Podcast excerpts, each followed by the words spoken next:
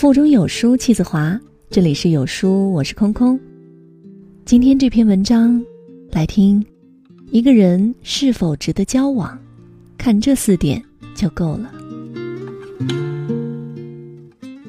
苏秦曾写过这样一句话：不必把太多人请进生命里，若他们走进不了你内心，就只会把你生命搅扰的拥挤不堪。这句话可能只有越成熟。才越能体会。随着年龄的增长，友谊的保质期越来越短，成本也越来越高。小时候一起逃过课，就算得上是生死之交了；而长大之后，共过事、拼过酒、随过份子钱的人，都可能被遗忘。很多友情只不过让我们徒增了无用的社交，这又何尝不是对生命的消耗呢？朋友。不必多，贵在能知心。珍贵的情谊要留给最值得结交的人，而一个人是否值得交往，看接下来这四点就够了。第一点，看他是否爱家。一个对家人都不忠诚的人，不可能会对朋友忠诚。前同事李平趁着妻子在市里给儿子做陪读的时候。与厂里的一位女干部勾搭在了一起。平日里出门吃饭，李平都是带着女干部一起出席。大家起初还指指点点，久而久之，李平出轨的事情已经成了我们圈里公开的秘密，大家也都见怪不怪了。李平创业的时候，准备拉另一位同事阿忠合伙，但是被阿忠拒绝了。当时我们挺为阿忠惋惜的。毕竟李平人脉广、资源多，这样的合作伙伴可遇不可求。阿忠却坚决认为，李平人品有问题。果然，没过几年，圈里就爆出李平背着搭档拿回扣的丑闻。等我自己成家之后，才深深的理解了阿忠的交友哲学：一个人值不值得交往，真的要看他对家人的态度。因为一个人对家人的态度。最能暴露他的人品。对家庭没有敬畏心的人，是极端自私的人。如果一个人把家人摆在微不足道的位置，证明他早就已经对伴侣的付出习以为常，也会认为别人对自己的付出是理所当然的。不懂得感恩，自然对朋友的态度也只有索取，没有回报。你对他好，他觉得是应该的。你对他没有奉献，他便觉得是你对他的亏欠。他们眼里没有朋友的利益，只有自己的利益，所以交上不顾家的朋友，绝对是一场消耗。一个时刻把家人放在心里的人，会有更强的责任感。与这样的人交往，不用担心他会背信弃义。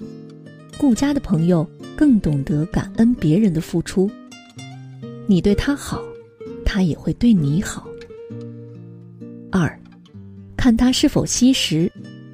一个人对时间的态度，看似与他值不值得交往没有多大关系，其实这里面门道大了。惜时的人会把所有的精力都放在有价值的事情上，这样的朋友太值得深交了。而我自己就深有体会。有个朋友叫小慧，是斜杠青年，平时很难约出门，但如果我有什么困难找他，他绝对会丢下手边的事情来帮忙。小慧常说，她最怕花两三个小时去吃一顿饭，这样是对生命的浪费。所以每次我们几个小姐妹约着吃饭 K 歌，小慧都会推辞不去。我结婚之后，我们更是来往的少。然而生完孩子的那年，小慧却一反常态，三天两头的来我家串门，帮我做家务，陪我聊天。我知道他忙，但是跟他说不用跑这么勤。小慧很认真的跟我说：“生孩子第一年最累，你老公又一直出差，我怕你压力太大会得抑郁症。”一句话让我泪流满面。有这样贴心的朋友，夫复何求？珍惜时间的人没空虚情假意，他们交的朋友不会太多，但是都会倾心相待。而且跟这样的朋友交往，我们也会潜移默化的变得更有正能量。为什么酒肉朋友的感情都只能局限在饭桌上呢？因为交友本身就是他们虚度光阴的方式，他们把时间看得有多廉价，就会把友情看得有多廉价。别指望一个不珍惜时间的人会珍惜友情，他们本身就无法识别生命中有价值的东西。三，看他是否守信。泰戈尔说。虚伪的真诚比魔鬼更可怕，交到一个虚伪的朋友会是我们的噩梦。判断一个人真诚还是虚伪，守信是一个很重要的标准。我的闺蜜小飞就吃过交友不慎的亏。她考研的时候跟人在学校附近合租，室友热情开朗，嘴巴勤快，就是性子有点大大咧咧的，说话常常不算话。比如，虽然有合约在先，水电房租每人分摊一半，但室友常常请小飞先垫付，然后就忘了还。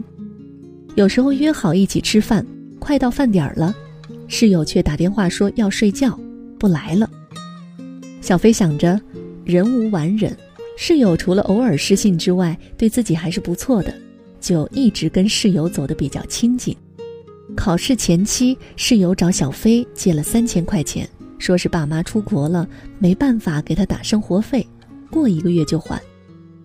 考研结束之后，小飞回了一趟老家，再来广东的时候，室友已经搬走了，并顺走了小飞抽屉里的项链和手表。从此以后，室友短信不回，微信电话拉黑，小飞再也联系不上这个曾经的朋友了。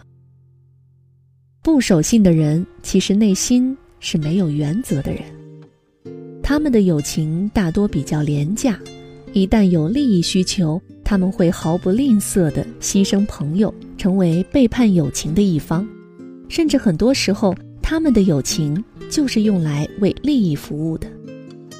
他们看似很容易成为朋友，其实他们对谁都不是朋友。守信的人内心的秩序井井有条，他们对自我要求严格。对感情意识谨慎，一个守信的人，绝对是一个靠得住的人。四，看他是否会善待弱小。曾经有位前辈教导我说，如果一个人吃饭的时候对服务员的态度不好，这样的人千万不要深交。如果一个人瞧不起比他弱的群体，那么当他的朋友比他稍逊一筹的时候，就会被他们抛弃。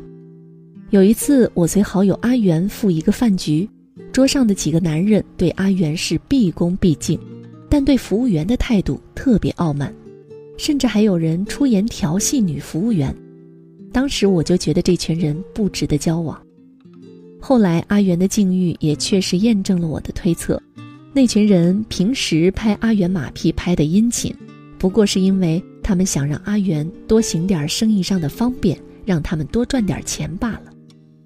有一年，阿元受了公司高层内斗的牵连，手里的职权被撤销了。在新岗位上急需做出成绩的阿元，想请求这帮朋友的帮助，结果他们一个一个的找借口推脱。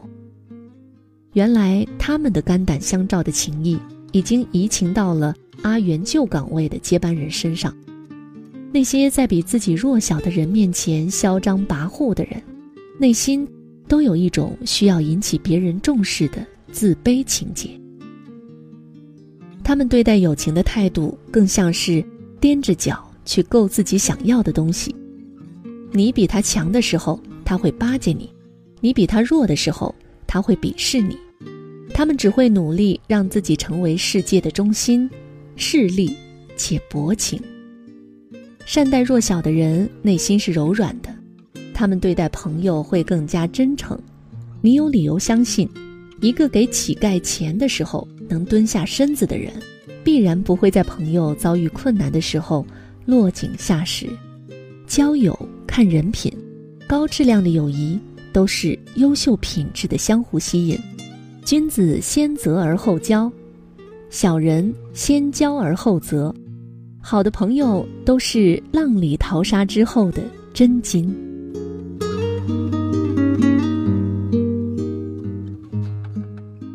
在这个碎片化的时代，你有多久没有读完一本书了呢？长按扫描文末的二维码，在有书公众号菜单免费领取五十二本共读好书，每天都会有主播读给你听哦。我是空空，我在美丽的首都北京，为大家送去问候。喜欢文章，走之前给一个再看，或者把喜欢的文章分享到你的朋友圈吧。明天同一时间，不见不散喽。